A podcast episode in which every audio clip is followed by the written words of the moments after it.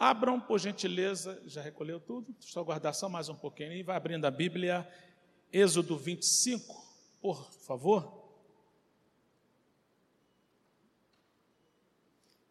Como um bom militar, hoje da reserva, eu entendo o significado de ficar de pé. Como eu ouço muito o T.D. Jakes, ele sempre faz questão eu sempre explico que reverência não tem a ver com posição de em pé, sentado, deitado, não tem nada a ver, reverência é interna. Mas o ato de ficar de pé, ele é muito simbólico. Então vamos ficar de pé para ler a poderosa palavra do Senhor, por gentileza? Êxodo, eu vou estar lendo corrigida fiel. Êxodo capítulo 25, a partir do primeiro versículo, diz assim a palavra do Senhor. Então falou o Senhor a Moisés, dizendo: Fala aos filhos de Israel que me tragam uma oferta alçada de todo homem cujo coração se mover voluntariamente, dele tomareis a minha oferta alçada. E esta é a oferta alçada que recebereis deles: ouro e prata e cobre, e azul e púrpura, e carmesim, e linho fino, e pelos de cabras, e peles de carneiros tinta de vermelho, e peles de texugos, e madeira de acácia, azeite para a luz, especiarias para o óleo da unção e especiarias para o incenso, pedras de ônix e pedras de engaste para o éfode e para o peitoral. E me farão um santuário e habitarei no meio deles. Antes de você se assentar, entenda comigo que o primeiro versículo que eu li fala que é uma expressão do próprio Senhor a um líder chamado Moisés, cujo objetivo, está no versículo 8, é que seja feito um santuário para o Senhor. Esta é a intenção. E ao ler esta relação de requisitos ou, de utensílios de ouro, de prata para, para ofertar, a gente observa que todos poderiam ofertar da forma que lhe melhor coubesse. Poder sentar, queridos. Glória a Jesus.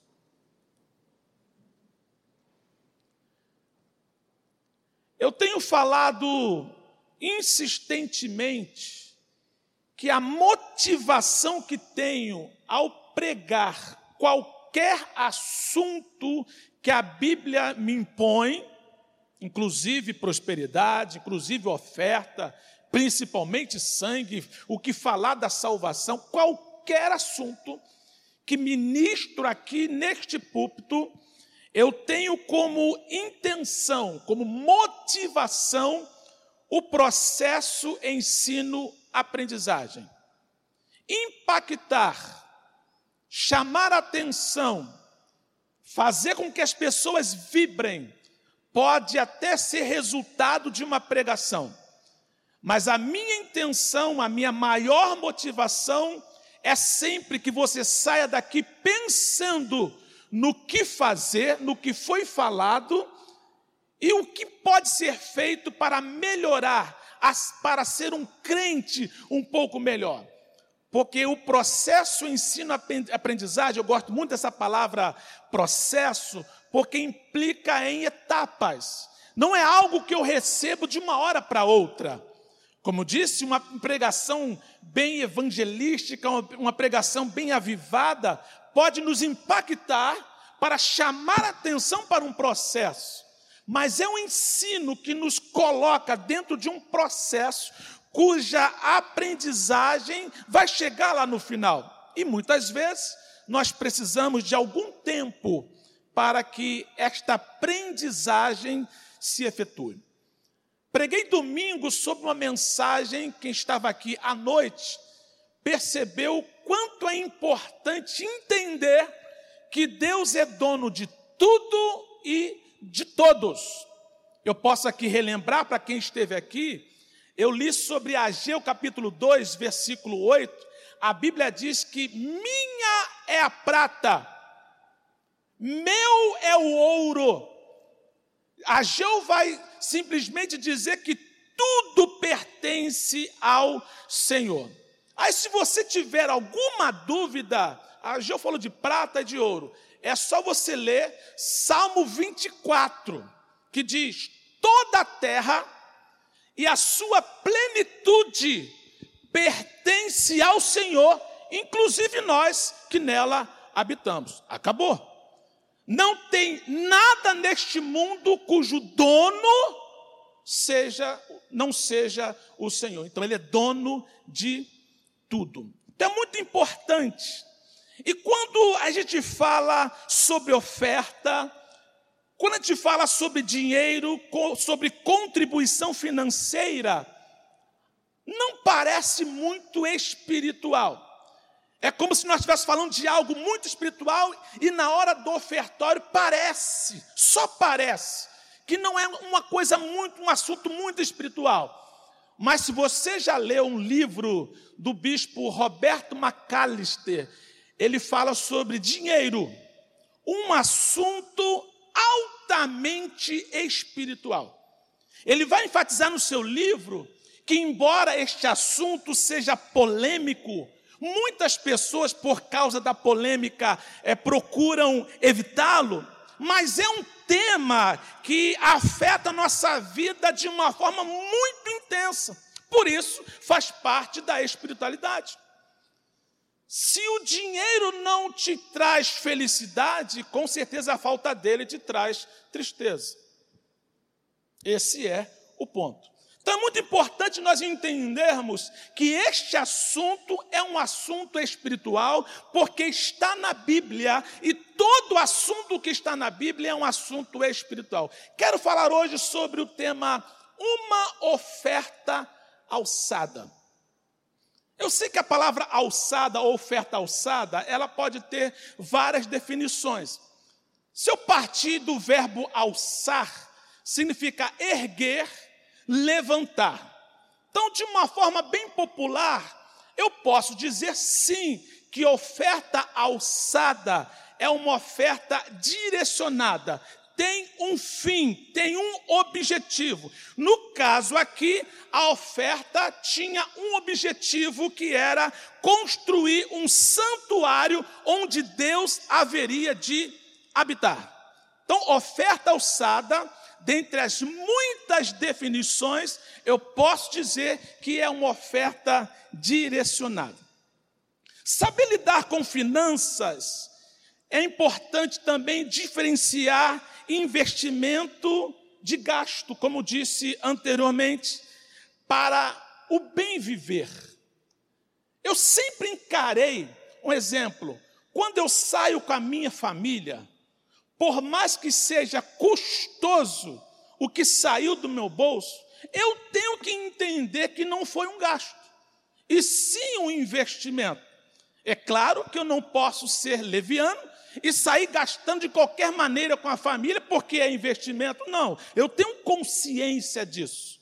Mas eu também sei que assim como eu tenho responsabilidade em pagar as promissórias que por acaso eu assumi, ou então a prestação que eu fiz, eu tenho a moral, eu tenho a preocupação de manter em dia, eu também tenho que entender que a minha família precisa do meu investimento, inclusive investimento financeiro. Então, você que é homem, já vou dizendo, libera o bolso aí e abre e leva a irmãzinha para jantar, porque ela quer. Eu vou indicar um lugar: Rio Brasa.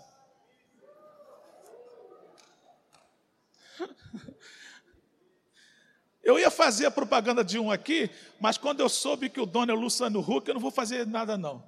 Eu fui ontem lá com a minha norinha que fez aniversário ontem, aí nós fomos lá com a família no Madeira. É. Foi bom pra caramba lá. Por causa de você. Lá eu não gostei daquele do Hulk, não. Brincadeira. Mas a verdade é que, brincadeiras à parte, é entender que gasto é toda despesa financeira todo sacrifício que empreendemos para adquirir um bem. Olha só, o gasto parte porque eu quero ali, eu preciso possuir. Eu quero uma casa, eu vou investir, eu vou gastar o meu dinheiro porque eu quero possuir uma casa. Agora, investimento é uma aplicação com uma expectativa de um benefício futuro. Quando eu invisto na irmã Rita de manhã, eu posso dar glória a Deus à noite. Mais ou menos assim. Pastor Gabriel Mouzinho sabe bem o que é isso. Como a pastora Ellie fica alegre quando ele leva ela lá no sushi bento. então, nesse texto que nós acabamos de ler, vamos tirar aqui algumas lições muito importantes nesse ponto de oferta alçada, oferta direcionada, oferta específica. O que é que a gente tem que fazer? O que nós temos que aprender dentro do contexto desse texto? Primeira lição, versículo 1. Então falou o Senhor a Moisés, dizendo: Aqui tem a primeira lição. Sempre quando Deus vai determinar algo, uma visão, um projeto, algo que Ele quer, ele não diz para o povo, ele diz para o líder. É simples assim.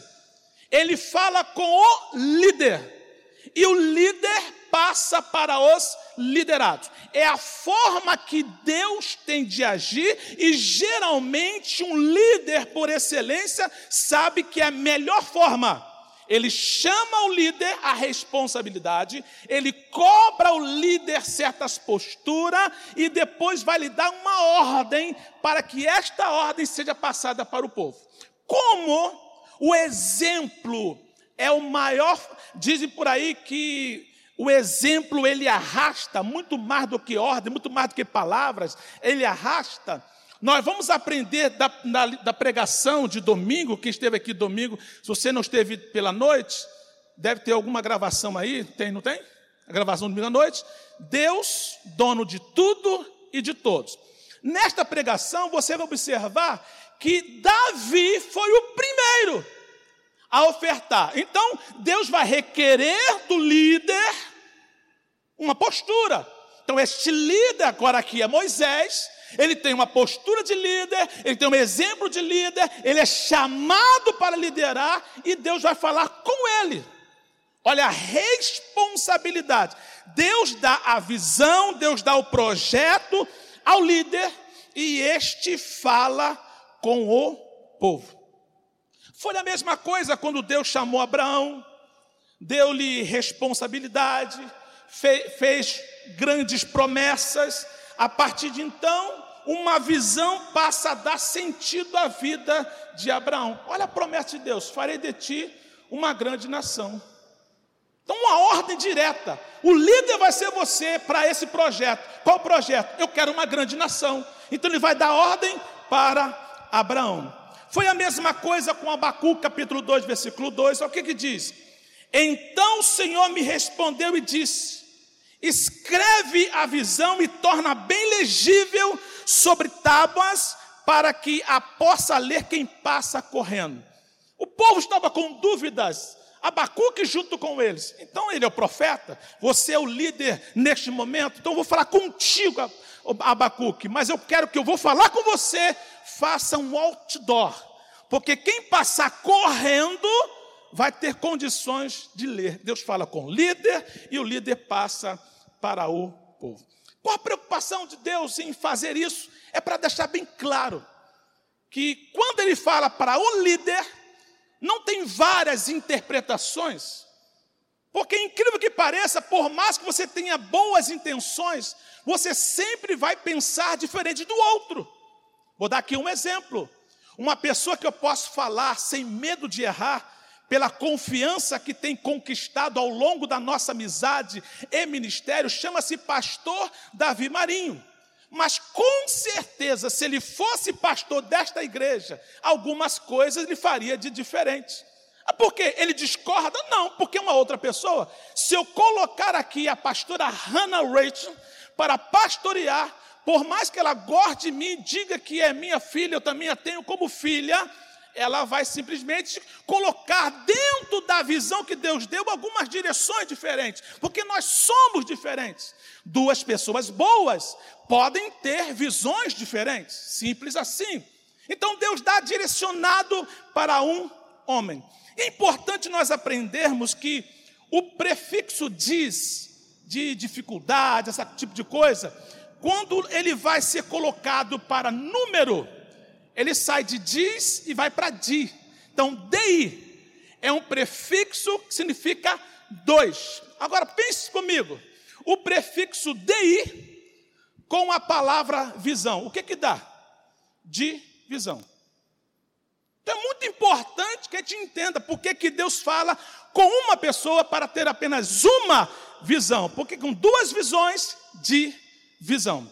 Então é muito importante que a gente entenda isso e aprenda não é porque Deus escolhe um em detrimento do outro. Deus é organizado, Deus é estratégico, e ele fala com Moisés para Moisés falar com o povo.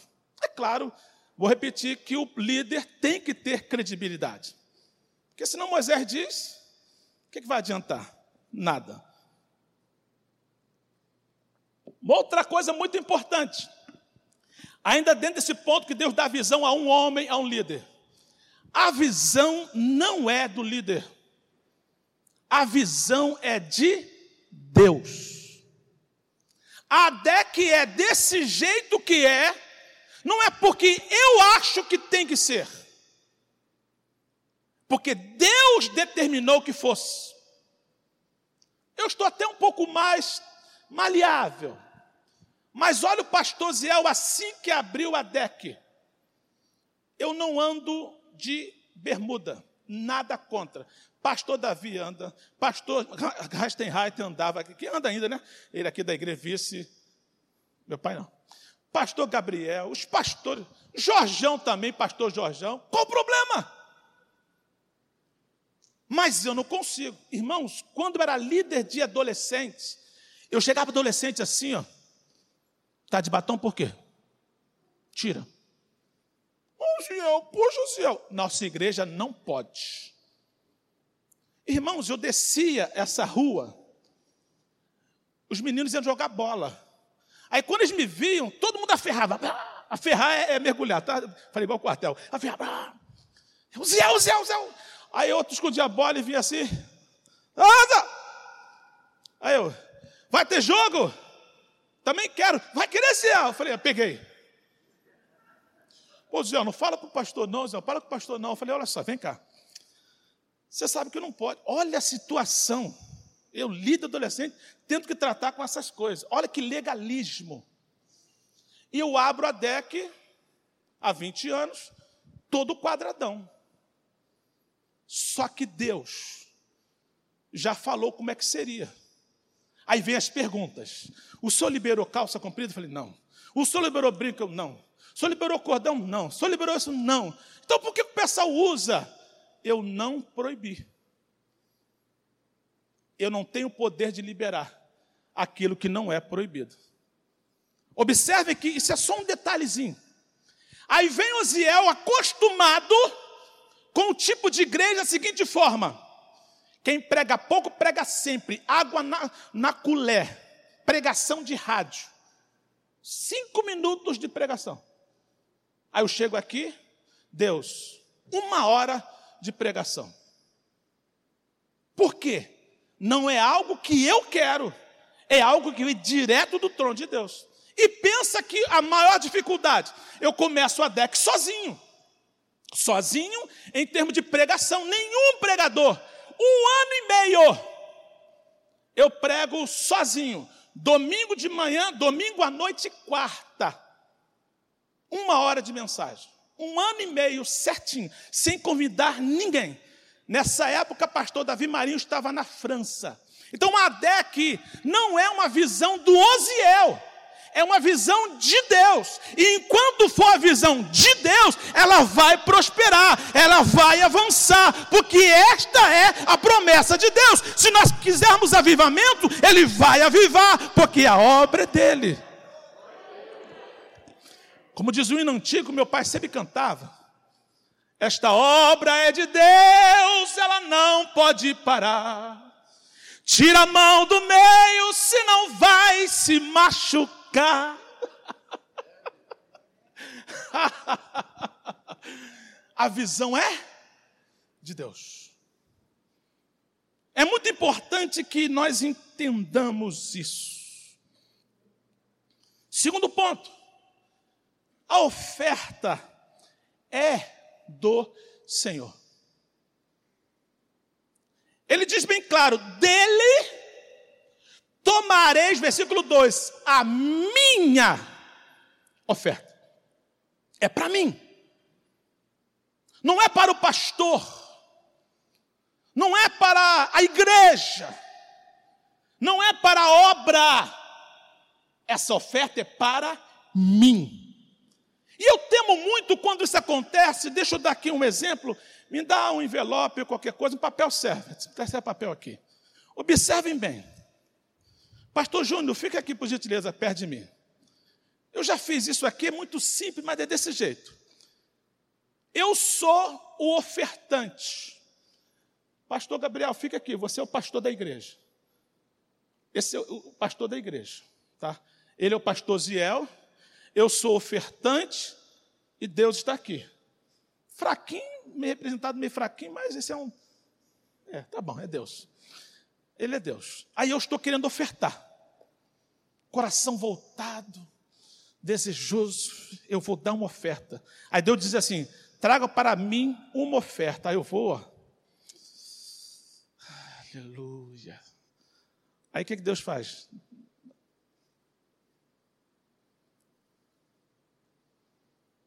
Olha o, meu, olha o ofertante aqui, ó. Olha o ofertante aqui, ó. O ofertante aqui. Olha Deus te abençoando. Se o pastor fizer alguma coisa errada, vai se ver com Deus.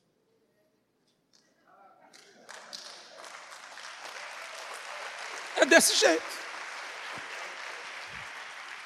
Vai se ver com Deus. Você já está livre, porque é minha a oferta. Não é do pastor, não é da igreja, não é da obra, é minha oferta. Ah, mas vai construir um tabernáculo, vai construir um santuário, não importa, vai construir a igreja, não importa. Eu falei oferta para mim, é a minha, eu quero a minha oferta. E o interessante, que dentro do versículo 2, ele vai dizer, é tomada de, que é tomada de todo homem. Aí dá uma impressão, pastor Matias, de coletividade, mas não é. Aí diz assim, dele, ou seja, de cada pessoa, dele tomareis a minha oferta. Embora quem está sendo chamado é o povo, a atenção de Deus se, se volta para a individualidade. Aquele que está dando a minha oferta, aquele que está entregando a minha oferta a oferta do Senhor. Terceiro, a oferta ela é específica.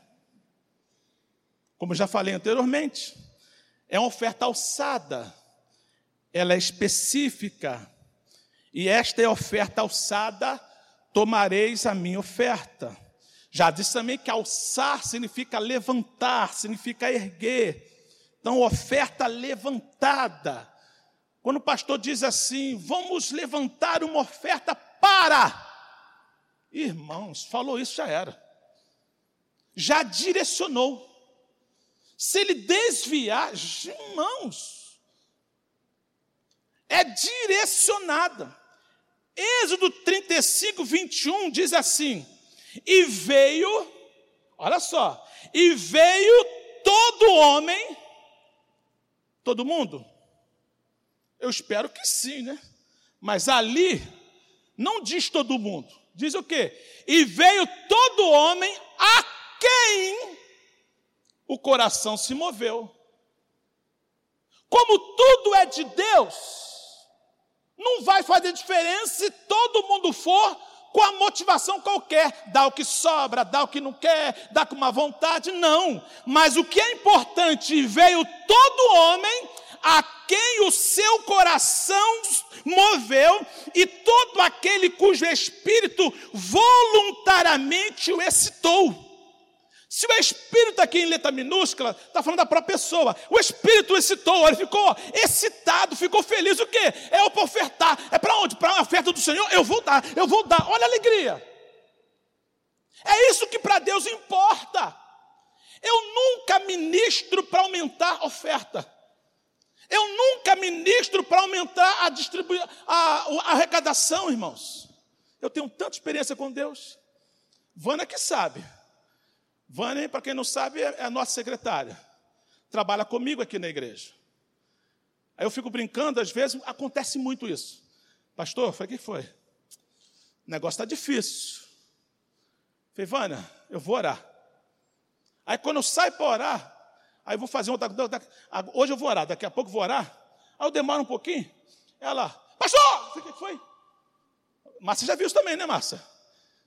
O que foi? Olha o depósito que fizeram. Aí eu, poxa, Deus não deixa nem eu tirar uma onda para dizer que eu orei e Deus fez. Antes de orar, já tinha feito. Irmãos, eu tenho tanta experiência. No meio de uma pandemia, no mais grave, no mês de março, abril, uma oferta de 14.500. Eu falei, Jeová, xeré. Então, o que Deus dá, eu sei, irmãos, eu não estou preocupado com isso. O que eu quero que você entenda que para Deus o que importa é quando o coração se move, quando o espírito se excita, ele fica feliz, eu quero, eu quero fazer. E trouxeram a oferta alçada ao Senhor para a obra da tenda da congregação, olha específica, e para todo o seu serviço e para as vestes santas. Aleluia. Glória a Deus. Aleluia. Aí eu vou continuar dizendo o seguinte, irmãos. Quarto lugar.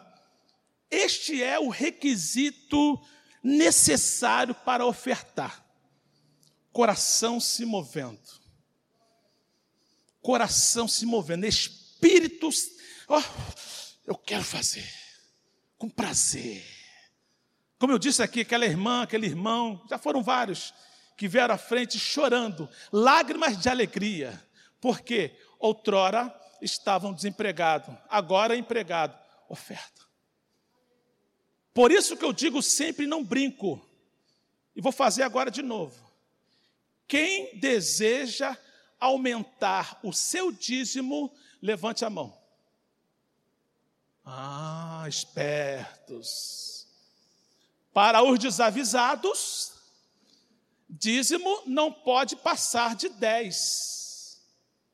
Porque fora de 10 não é dízimo, dízimo é décimo. Agora, se eu falo quem quer aumentar o seu dízimo, automaticamente aumentou também o seu ganho. Então, se você quiser fazer como eu, Senhor, aumenta o meu dízimo. Mas tem que ser sério com Deus. Deus. Deus. Irmãos, Deus conhece o coração, Ele sabe do nosso coração. Então, esse é o requisito básico. Vou ler novamente, ó. Versículo 21. E veio todo homem a quem o seu coração moveu, e todo aquele cujo espírito voluntariamente o excitou, e trouxeram a oferta alçada ao Senhor para a obra da tenda da congregação, e para todo o seu serviço, e para as vestes santas. 22. Assim vieram homens e mulheres, todos dispostos de coração, Trouxeram fivelas e pendentes e anéis e braceletes, todos os objetos de ouro, e todo homem fazia oferta de ouro ao Senhor. Parênteses. Eles estão aonde? Aqui. Ué. Eles eram o que até então? Contradição estão no deserto, eram escravos. Como é que eles dão aqui? Meu Deus, ouro, anéis, pendentes, fivelas, como? Se você retroceder um pouco, você vai perceber que antes de sair do Egito, Deus falou o seguinte: vai e despoja, despojar os egípcios. Os egípcios queriam mais que vamos embora logo, vai, vai embora logo. Aqui, toma aqui. Os egípcios deram muita coisa para o povo de Deus. Como é que eles trouxeram? Porque primeiro eles receberam. Nada do que a gente tem vem da mão daquele que está dando, mas do próprio Deus que nos dá. Então, observaram? No deserto eles tinham, porque ao sair do Egito, eles foram abençoados por livre e espontânea pressão pelos egípcios, que não aguentava mais. Vocês podem ir. Eles levaram muito, irmãos, não roubaram. Eles ganharam. É claro que foi um mover do Senhor. Por isso que tudo que a gente tem vem das mãos do Senhor. E agora eles vão entregar voluntariamente, feliz da vida. Entendemos claramente que Deus é dono de tudo e dono de todos. Ô, oh, sai para lá, ô. Oh. Vamos lá. Mas a pergunta que não quer calar. Como dar alguma coisa ao Senhor se Ele é dono de tudo? Você já sabe a resposta? Já falei aqui várias vezes. Como dar alguma coisa ao Senhor se Ele é dono de tudo? Provérbios, capítulo 11, versículo 24 e 25 diz assim: a quem dê generosamente e vê aumentar suas riquezas. Outros retêm o que deveriam dar e caem na pobreza. O generoso prosperará. Quem dá alívio aos outros, alívio receberá. Irmão, isso é muito sério. Quem esteve aqui domingo à noite? Levante a mão, por favor. Foi amanhã, né? Perdão. Ou, se você não sabe, o evangelista Gerson é meu é, assessor para assuntos aleatórios. Foi pela manhã, né? Quem esteve aqui domingo pela manhã, levante a mão. Isso. Eu preguei pela manhã, eu falei aqui à noite várias vezes, né? Obrigado, Gerson. Foi pela manhã. Então, você que não veio é, pela manhã, a gente deixou muito claro uma grande verdade que a gente precisa é, conhecer: é ser generoso.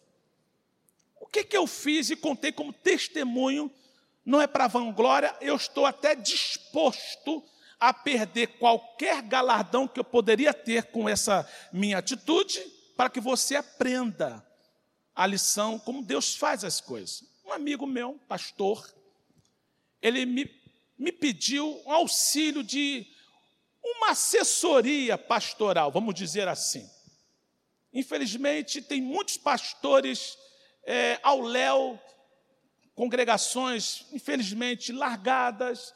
Eu não tenho nada a ver com aquela igreja em si, mas eu me preocupo. Aí eu fui lá, vi uma igreja toda suja, o aspecto de sujo. Não é que ela estivesse suja, o que é um aspecto de sujo? Quando você não faz a sua barba, mas simplesmente não apara. Fica aquele aspecto, quem fala isso são os cabeleireiros, o aspecto de sujo. Não está sujo, você toma banho, está limpinho. Agora, quando você bota tudo direitinho, dá aquele aspecto, só isso. Então a igreja estava limpa, mas com os tapetinhos, sabe, os tapetes faziam assim, assim, um negócio esquisito, estranho. Aí eu falei, pastor, a primeira ajuda que eu posso lhe dar arranca tudo isso, joga fora todos esses seus carpetes e pinta de tinta para chão. Irmãos, vai ficar limpinho, vai ficar com um aspecto melhor. Ah, para ficar melhor ainda, faça um arremate que é o rodapé. Porque a igreja, quando, não está, quando o piso não está devidamente alinhado, quando você chega lá na beirada, vai ficar tudo assim, ó. Então, o rodapé dá a impressão de que está tudo certinho. Aí ensinei para ele. E vi muita dificuldade. Já entrei em igreja que o pastor presidente, no gabinete dele, era o quarto do lixo, quarto da bagunça. Não foi, pai? Meu pai estava comigo. Falei, quarto da bagunça. falei, meu Deus, o que, que é isso? Esse aqui é o gabinete do pastor presidente. O quarto da bagunça. Então a gente vai orientando e, na medida que te pode, a gente ajuda. falei, pastor, eu posso lhe dar? Eu quero eu sentir no coração 600 reais por mês. 10 prestações para o senhor comprar material de construção para dar uma, uma reformada aqui. Pode ser, ô oh, pastor Zé, você faria isso pela gente? Claro, irmão. Só que ele foi comprar aqui num amigo nosso, um português, o Jacinto. Aí chegou lá e comprou, deu é, 10 de 1.200. Eu falei, irmão falou que era 600, né? Na minha parte é 600. Se ele comprou 1.200, 10 de 1.200, o problema é dele, né? Aí, papai do céu, não. Pega tudo.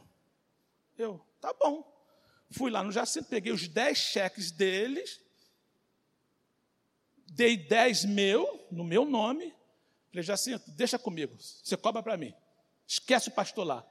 Chegou no dia do aniversário dele, coloquei no envelope os 10 cheques. É o melhor cheque devolvido que, já, que alguém pode receber. Devolvi os 10 cheques dele. A esposa chorou, eles choraram, que parece-me que nunca tinha acontecido isso com eles. Passou-se o outro ano, fui lá no aniversário dele, ele vai, me conta esse testemunho, conta o que aconteceu e fala. Aí eu falei, meu Deus, tomara que ele não fale o meu nome. Mas ele empolgado, cheio de pastores convidados, ele falou assim: quem fez isso foi o pastor Ziel. Mas por que eu estou contando isso? Porque alguém atrás falou o seguinte: depois perguntam por que é que o pastor Ziel é abençoado. Mandou-se um recado. O generoso, ele leva vantagem sobre o mesquinho, unha de fome, aquele que esquece propositalmente a carteira dentro do carro, dentro de casa. Esqueci a carteira. Quando é filho, dá até um, dá uma, um desconto, né? Eu tenho que ele via a barra do, do, do Abner. Né?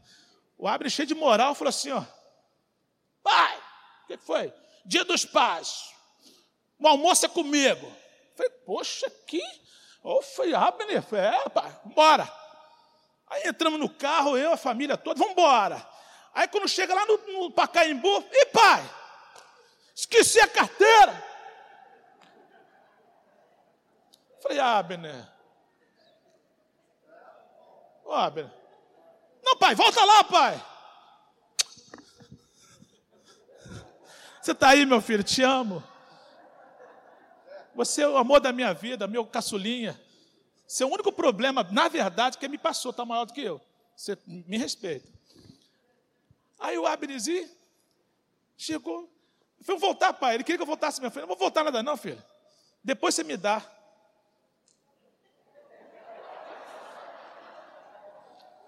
Aí eu cobrei. Ele, pai, agora está sem graça, né, pai? Tinha que ser na hora. Então, filho, dá um desconto. Não tem problema nenhum, não. Isso é até, é até legal. Mas, brincadeiras à parte, aquele que só fica na aba, igual aquele louvor, na aba do meu chapéu, você não, não tem aquele louvor? Então sai da aba, sai da aba, sai da minha aba, sai para lá, não tem negócio desse louvor aí? Não tem esse louvor? Não é não? Não é louvor não? Não é louvor não? Ih, Jesus. Não é do Martinho do Gênesis, não? É não? Ah, então deixa isso para lá.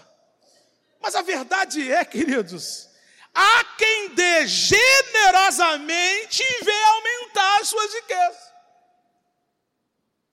Outros retêm o que deveriam dar e caem na pobreza. Para terminar, eu fico maravilhado. Não há tempo de falar sobre isso, porque o foco principal é justamente essa vontade, esse prazer em ofertar. Mas Moisés, quando vai determinar, assim como Davi fez com Salomão, ou Deus fez com Davi, melhor dizendo, Deus também fez com Moisés. Deu a ele as diretrizes, deu a ele os tamanhos, deu a ele o que tinha que ser prato, o que tinha madeira de acácia, o que tinha linho, deu a ele o que tinha que ser de ouro, especificou tudo. Só que Moisés não era o responsável em fazer tudo aquilo, em executar a obra. Aí Deus diz assim: Eu já enchi do Espírito a Oliabe, Bezalel e a Oliabe. Eles aprenderam, ó, dom espiritual para aprender a trabalhar com artífice. Alexandre Freire, você pensa que cortar grama é só cortar grama de igreja? Só ungido pelo Espírito Santo. Tudo que a gente faz é espiritual. Vem cá e limpa e faz, acontece e tal. Não é. Aí vai trabalhar com artífice. Então eles são os responsáveis. Tem os tesoureiros, então o povo vai ofertando, o povo vai ofertando, o povo vai ofertando, o povo vai ofertando. Êxodo 36, 3. Receberam de Moisés todas as ofertas que os israelitas tinham trazido para a obra da construção do santuário. E o povo continuava a trazer voluntariamente ofertas manhã após manhã. Eles entenderam o que era ofertar, eles entenderam para quem era a oferta, eles entenderam para quem é que eles estavam direcionando a oferta, qual era o propósito, qual era o objetivo, qual era a meta a ser alcançada, e eles trazem manhã após manhã. Versículo, 30, versículo 6, ainda do 36 de Êxodo. Então Moisés ordenou que fosse feita esta proclamação em todo acampamento: nenhum homem ou mulher deverá fazer mais nada para ser oferecido ao santuário. Assim, o povo foi impedido de trazer mais. Se Moisés não manda parar, eles estavam ofertando até hoje. Porque quando Deus dá uma ordem e não determina quando parar, você vai ofertando. Mas aquela oferta era específica. O que estava em jogo aqui era a moral do líder. O que estava em jogo aqui era a fidelidade do líder. Porque Bezalel diz assim: Moisés, o que nós temos recebido já é o bastante Irmãos, eu vou dizer, eu estava conversando sobre isso, que eu preguei uma vez dentro desse texto aqui específico de Êxodo 36, e tinha um pastor, não vou dizer qual denominação não, aquela denominação que adora falar de dinheiro um pouquinho mais do que todo mundo, aí estava lá, estava assim, aí eu falei sobre isso. Ele fez assim mesmo, se fosse eu, não mandava parar não. Falou assim mesmo. Eu, mas o que, que estava em jogo aqui? A moral, a fidelidade, a postura do líder. A oferta era o quê? Direcionada. É oferta para a construção do santuário, para a construção do tabernáculo. É oferta direcionada, é alçada. Então, se já deu, já foi o suficiente, tem que parar. Porque quando precisar fazer uma outra coisa, o mesmo Espírito vai tocar nas pessoas e os mesmos que entenderam que a oferta é para Deus vão voltar a ofertar. Uma oferta alçada. Foi até aqui que o Senhor me deu. As palmas exaltam e glorificam o nome de Jesus. Fica de pé, queridos. Glória a Deus. Aleluia. Aleluia. Você tem uma música aí de oferta? Oferta alçada? Brincadeira. Vem cá, Ministério do Louvor. Glória a Jesus. Irmãos, não tem coisa melhor do que você estar com o coração limpo, dizendo a verdade, sem meias palavras. Não, o pastor está precisando, aí então ele vem falar de oferta. Ah, o pastor vai reativar a campanha Minha Visão, Minha Fé Constrói essa Visão.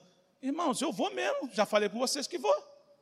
Inclusive, eu anunciei que pastor Davi pregaria de manhã sobre Davi e eu pregaria esta mensagem à noite. Só que pastor Davi estaria viajando, o que, que eu fiz? Preguei domingo de manhã e agora. Então Deus mudou tudo. Mas a minha intenção não é que você e eu, que você oferte mais, é que você entenda qual é o processo e para quem vai a sua oferta. E lembre-se, várias pessoas, várias pessoas, geralmente quem dá o seu dízimo todo, olha, desculpe, o seu salário todo, ele não entrega aqui. Ele faz questão de me entregar. Aí eu recebo, irmão, não tem noção. Literalmente a minha mão treme. Por quê? É muita responsabilidade. A pessoa vem, ó, Pastor, eu prometi a Deus dar o meu salário todo, o primeiro salário do mês. Eu falei, Jesus, não prometeu para mim, prometeu para Deus. Mas quem recebeu fui eu. Esse dinheiro santo, não a cédula, mas a atitude, tem que ser revertido para as coisas de Deus e não para a minha pessoal. Irmão, isso é tão sério. Deixa eu lembrar uma coisa que eu já falei aqui. Cheguei numa casa, uma irmã deu 15 mil reais de oferta. Sabe o que, que ela disse? Estavam eu, a minha esposa e a família dela.